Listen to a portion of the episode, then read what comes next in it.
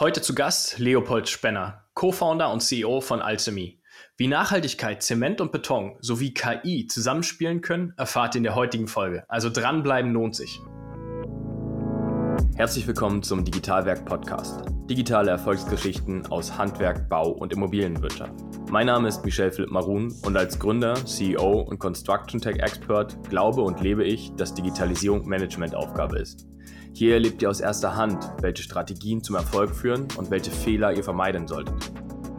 Gibt es überhaupt ein digitales Erfolgsgeheimnis? Hallo und herzlich willkommen zur 44. Folge des Digitalwerk Podcast. Nachhaltigkeit geht uns alle an und wenn wir über die Baubranche sprechen, dann vielleicht sogar noch mehr. Zement und Beton gelten immer noch als wichtige Rohstoffe, wenn nicht sogar die wichtigsten im Baumfeld. Umso wichtiger ist, dass wir uns das Thema Nachhaltigkeit und was es eigentlich damit auf sich hat in Bereichen der Digitalisierung hervorheben. Und ich freue mich ganz besonders, dass Leo, du heute da bist, dir die Zeit nimmst, wir über KI, Zement, Nachhaltigkeit sprechen. Ich bin gespannt, was uns alles in den nächsten 30 Minuten erwartet, aber schön, dass du da bist. Ja, freut mich sehr. Vielen, vielen Dank. Ich habe vorher schon auch dich gefragt, wie spricht man euch eigentlich aus? Das ist ja immer so dieses Neudeutsch, Englisch, konservativ Deutsch, ähm, Alchemie, Alchemie. Wie spricht man eure Firma aus?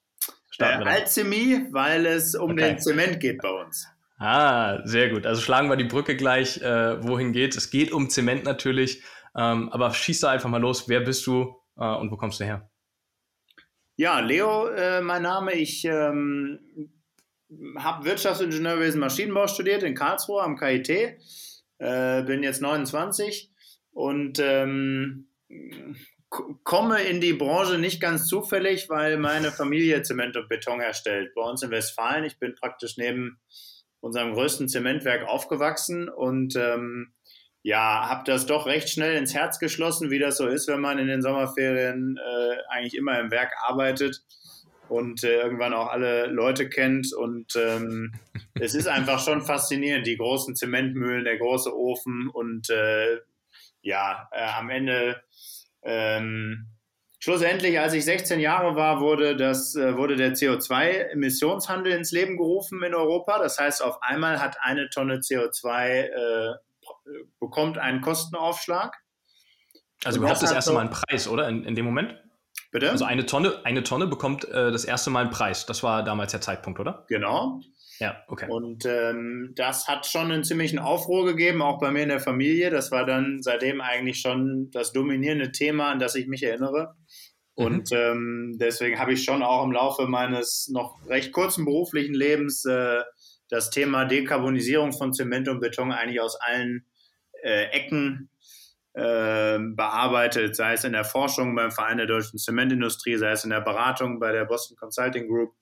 Ähm, aber schlussendlich drehte sich doch recht viel in meinem beruflichen Leben um Zement und Beton. Und so kam das, dass ich vor drei Jahren zu einem Firmengründungsprogramm nach Berlin gekommen bin und da meinen Mitgründer Robert getroffen habe und wir tatsächlich uns äh, auf die Reise gemacht haben mit Alzemi.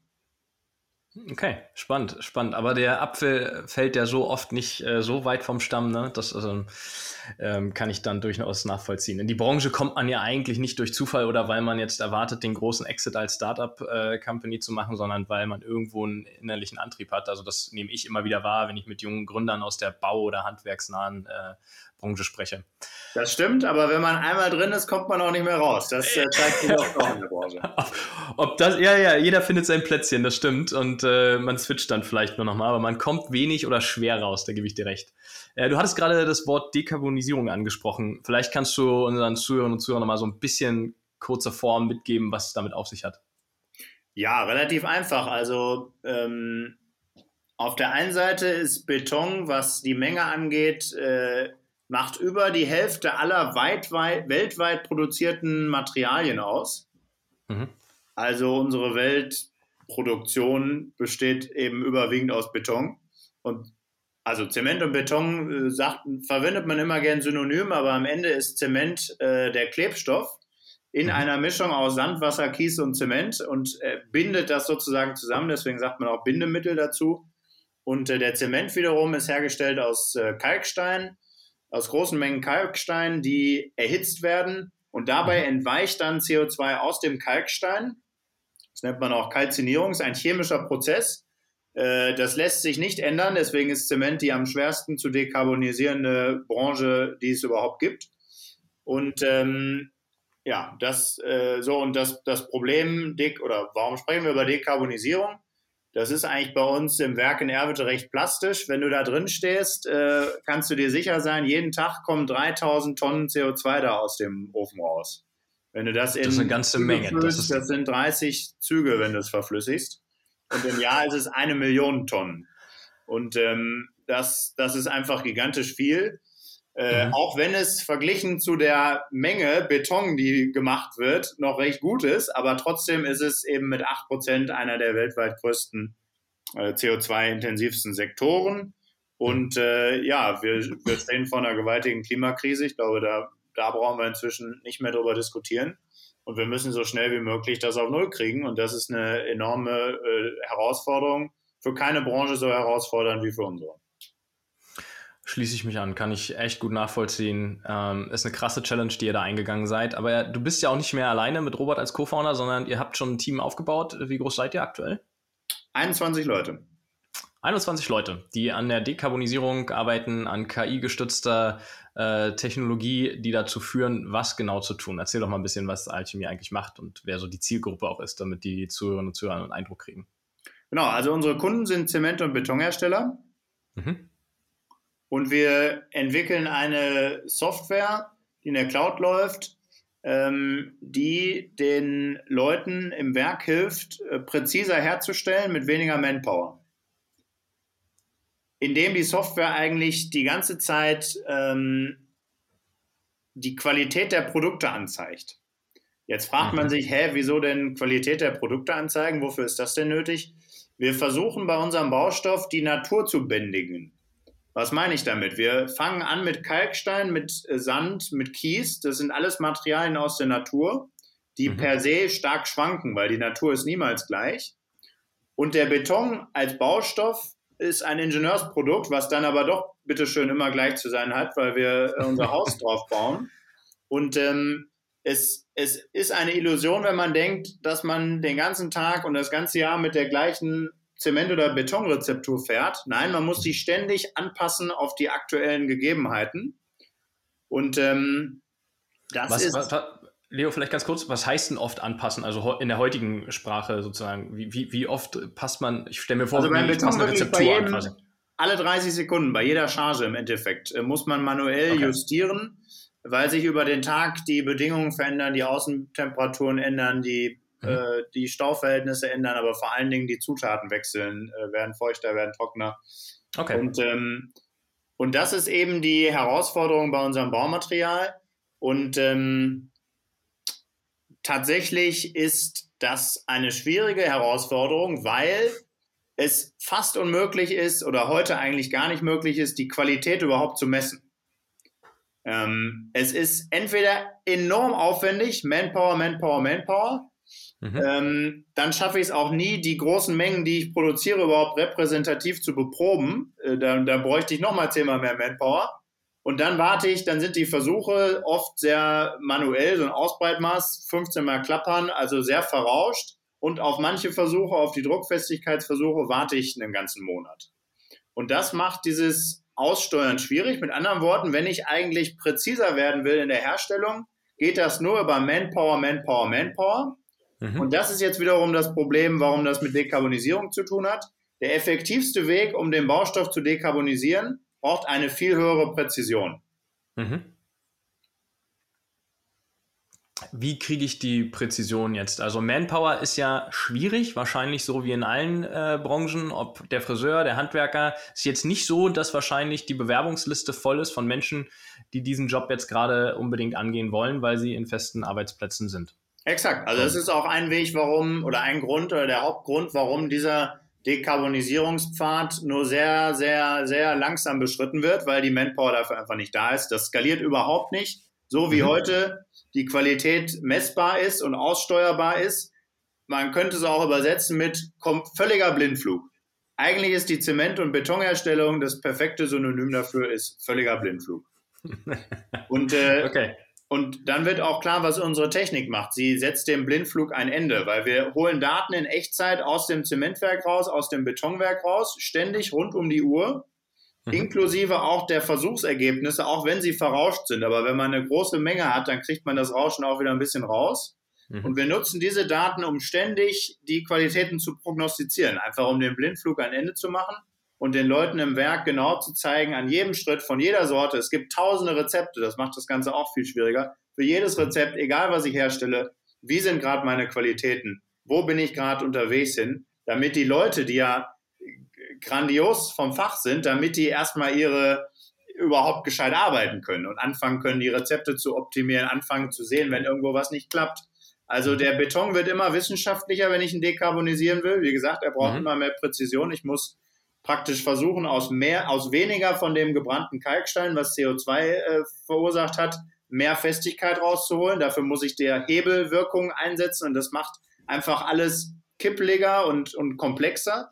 Und ähm, ja, mit unserer Software äh, schafft man es trotzdem, die Kontrolle zu behalten und die Übersicht zu behalten. Und dadurch, dass ich äh, durch die Prognosen von Alchemy wirklich sehe, wie meine Qualität ist, können wir auch dieses Feinjustieren der Rezepte, was wirklich enorm aufwendig ist, zu einem gewissen äh, Grad automatisieren.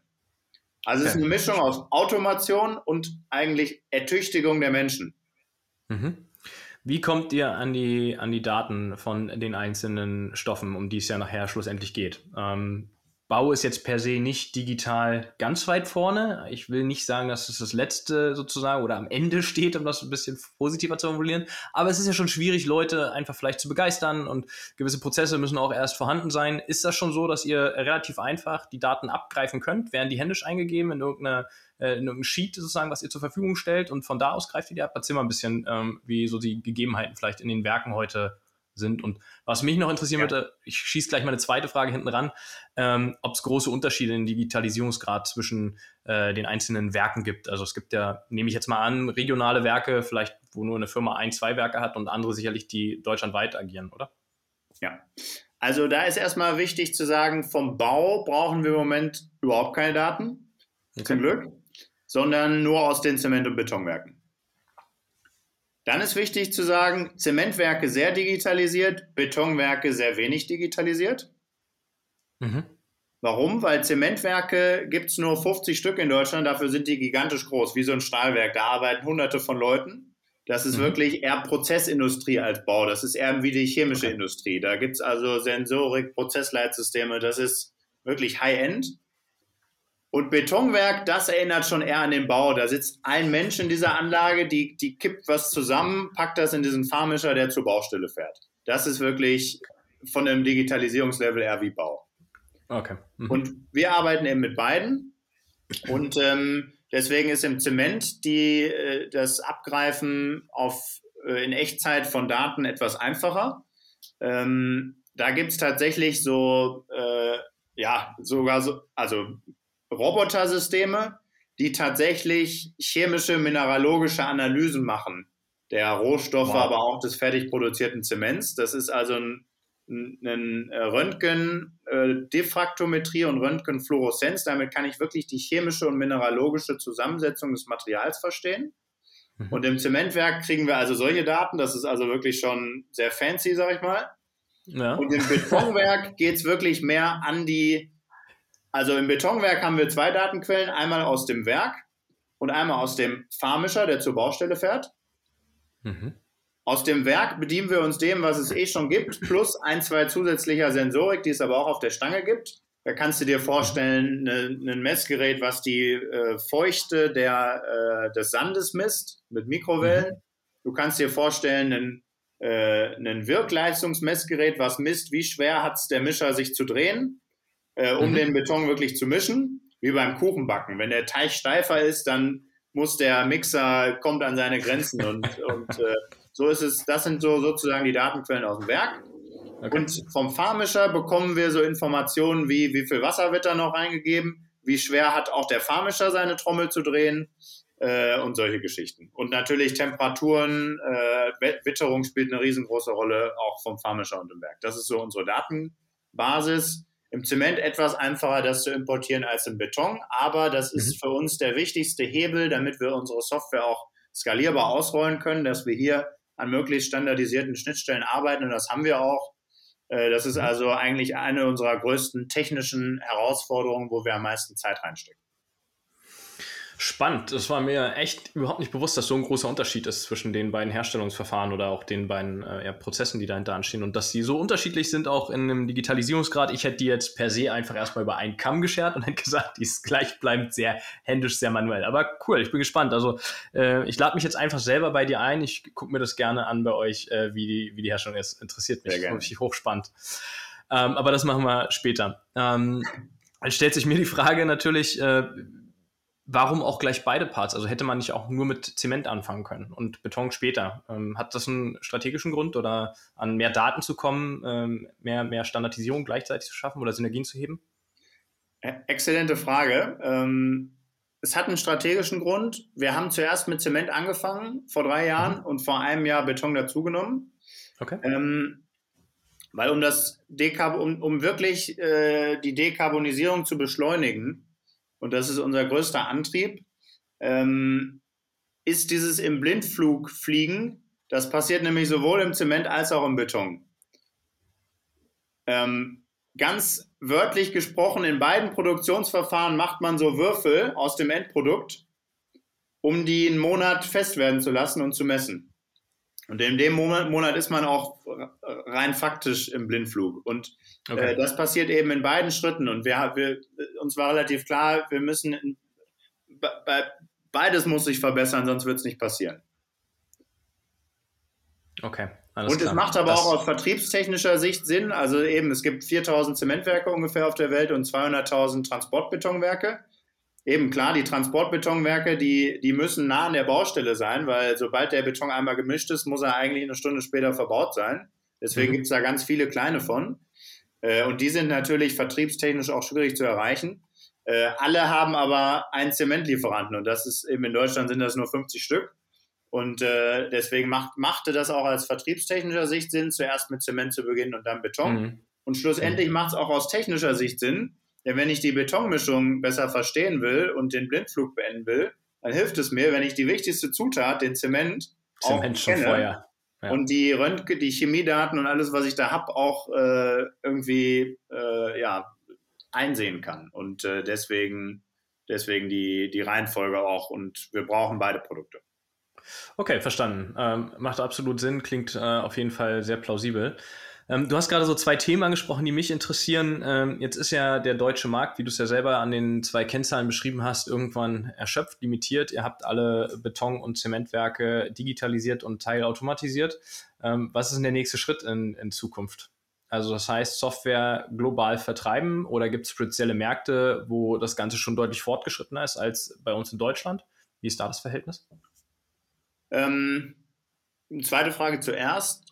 Dass Zement und Beton relativ im, im, Blindflug produziert wird oder es für die Menschen eigentlich kaum wirklich werk wirkungsvolle Werkzeuge gibt, äh, um mehr Präzision zu schaffen, ohne über Manpower zu gehen. Das ist überall auf der Welt so. Okay. Ähm, was die Betontechnik und die Forschung an CO2-armen Beton geht, angeht, ist äh, Europa führend. Ähm, mit Japan vielleicht noch. Was die, den Digitalisierungsgrad generell und die Verfügbarkeit von Daten angeht, ist Amerika weiter vorne. Okay. Äh, das sind so die Unterschiede, die wir bislang äh, kennen. Die nächsten Schritte sind bei uns vor allen Dingen, also die Technik ist hochkomplex, wir müssen mit Echtzeitdaten umgehen. Deswegen ist mhm. auf jeden Fall äh, schon weiterhin die Verfeinerung unserer Produkte. Ähm, diese, dieser Automationsgrad, das automatische Feinjustieren, ist bislang, wir, sind, wir gehen da immer mit dem Motto Stumpf ist Trumpf dran, lieber zuerst simpel, aber sofort ins Werk und sofort genutzt werden und im Einsatz sein und dazulernen und schon mal einen Mehrwert leisten, auch wenn er noch nicht so groß ist. Ähm, bislang haben wir häufig eine recht simple Art und Weise, die Qualität auszusteuern automatisch. Da gibt es aber noch viel durchdachtere, die aus Zement- und Betontechnologischer Sicht noch mehr äh, Einsparungen bringen. Also es geht schon noch darum, weiter die Produkte zu entwickeln. Im äh, Beton sind wir auch gerade erst aus dem Pilotstadium raus und in das mhm. Produktstadium gekommen. Also das, das ist schon noch Nummer eins. Okay. Nummer zwei ist dann die Skalierung in mehr, äh, in mehr Werke und mehr Geografien, da hast du auch recht. Bislang war der Fokus komplett auf Deutschland, Österreich, Schweiz.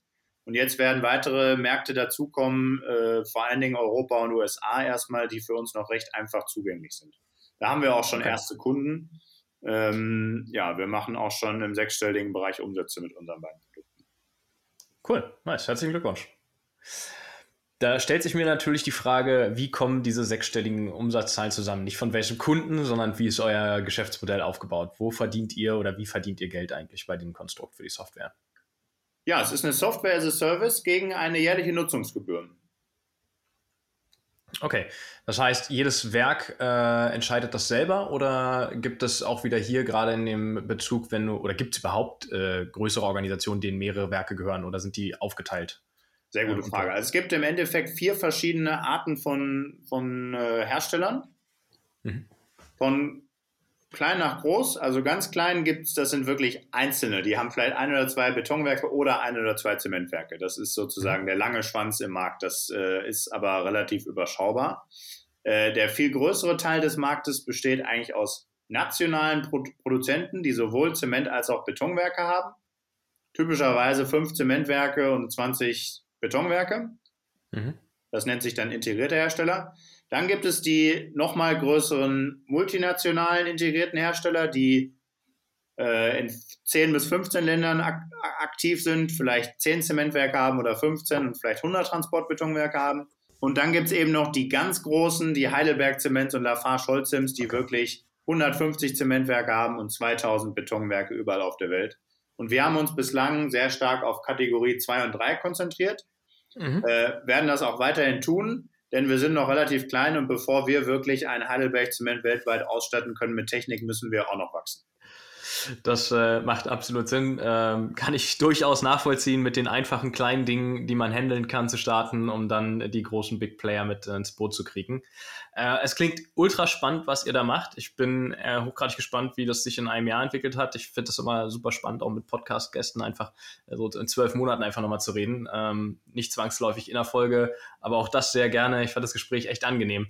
Bevor wir hier aber in die Abmoderation einsteigen und den äh, wirklich wertvollen Content, den du geliefert hast, hier unseren Gästen überlassen, den zu verarbeiten, hast du in Bezug auf diese Mischung, die finde ich an jungen Gründern einfach spannend, die sich für die Branche entschieden haben, einen äh, Appell äh, in, in, Richtung Digitalisierung, in diesen Automatismen, jetzt bist du speziell irgendwas drin, aber wo du sagst, Mensch, ist es das einfach nur dranbleiben und äh, dann, dann findet man die Idee zum Gründen oder ähm, wo ist der, wo kommt der Mut zur Digitalisierung her? Vielleicht auch für Leute, die schon echt Jahrzehnte in der Branche unterwegs sind. Ja, auf jeden Fall. Ich freue mich über die Frage. Also da schießen mir zwei Gedanken in den Kopf. Der erste ist, ähm, unsere Generation hat hier eine riesige, riesige Herausforderung vor der Brust und es ist ja so, dass auch jeder helfen möchte und, und sich überlegt, was kann er eigentlich tun? Jetzt fliegen diese Nachhaltigkeitsziele für 2022 und ich ernähre mich vegetarisch durch den Raum. Äh, lasst uns als unsere Generation ähm, auf den CO2-Breakdown schauen, aus welchen Branchen kommt wie viel CO2 äh, und lasst uns äh, den Branchen zuwenden, wo wir sehen, äh, hier ist das CO2 am größten und hier ähm, hier ist vielleicht auch die Dekarbonisierung am schwierigsten. Und da gehört eben die Industrie dazu. Ähm, und gerade da sind wir in Europa enorm, haben wir enorme Potenziale. Wir haben zehnmal bessere Chancen hier mit Alzheimer in Berlin, als wenn wir in den USA sitzen würden. Einfach weil hier so mhm. eine lange, vielfältige Forschung, Know-how, Sachverstand äh, in den wirklich technischen Themen ist. Wir haben Industrieverbände und ein Netzwerk an Zulieferern. Die ganzen Zulieferer der Zementindustrie sitzen alle auch in meiner Heimat.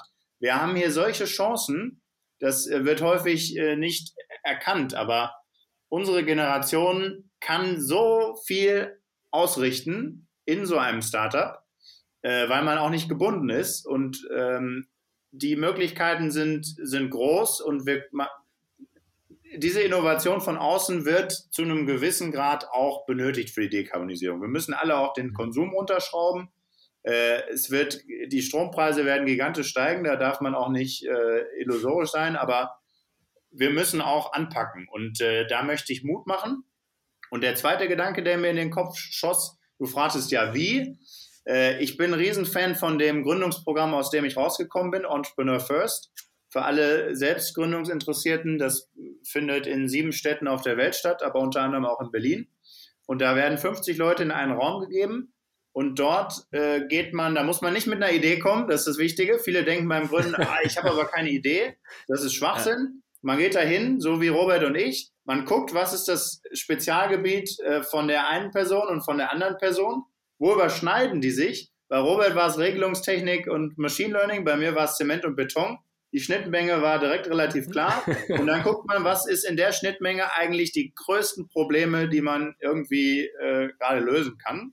Und so cool. kommt man dann doch äh, relativ systematisch vorwärts und dafür möchte ich Mut machen. Cool. Das lasse ich einfach so stehen. Fand ich einfach echt klasse. Vielen, vielen Dank für deine Zeit, ähm, dass du so einen spannenden Input hier wirklich geliefert hast. Also äh, auch ich bin mal wieder ein ganzes Stück schlauer geworden und habe echt einen coolen Einblick äh, in das Thema Zement und Beton bekommen. Vielen Dank. Sehr schön. Herzlich gerne. Liebe Zuhörerinnen und Zuhörer, jetzt noch mal was in eigener Sache. Dieses Jahr steht im Fokus, einen äh, Podcastpreis zu gewinnen. Deswegen brauche ich eure Unterstützung. Liken, abonnieren, egal wo, alles hilft. Machen, einschalten und wieder aufschlauen lassen. Also bis zum nächsten Mal. Vielen Dank fürs Reinhören. Ciao.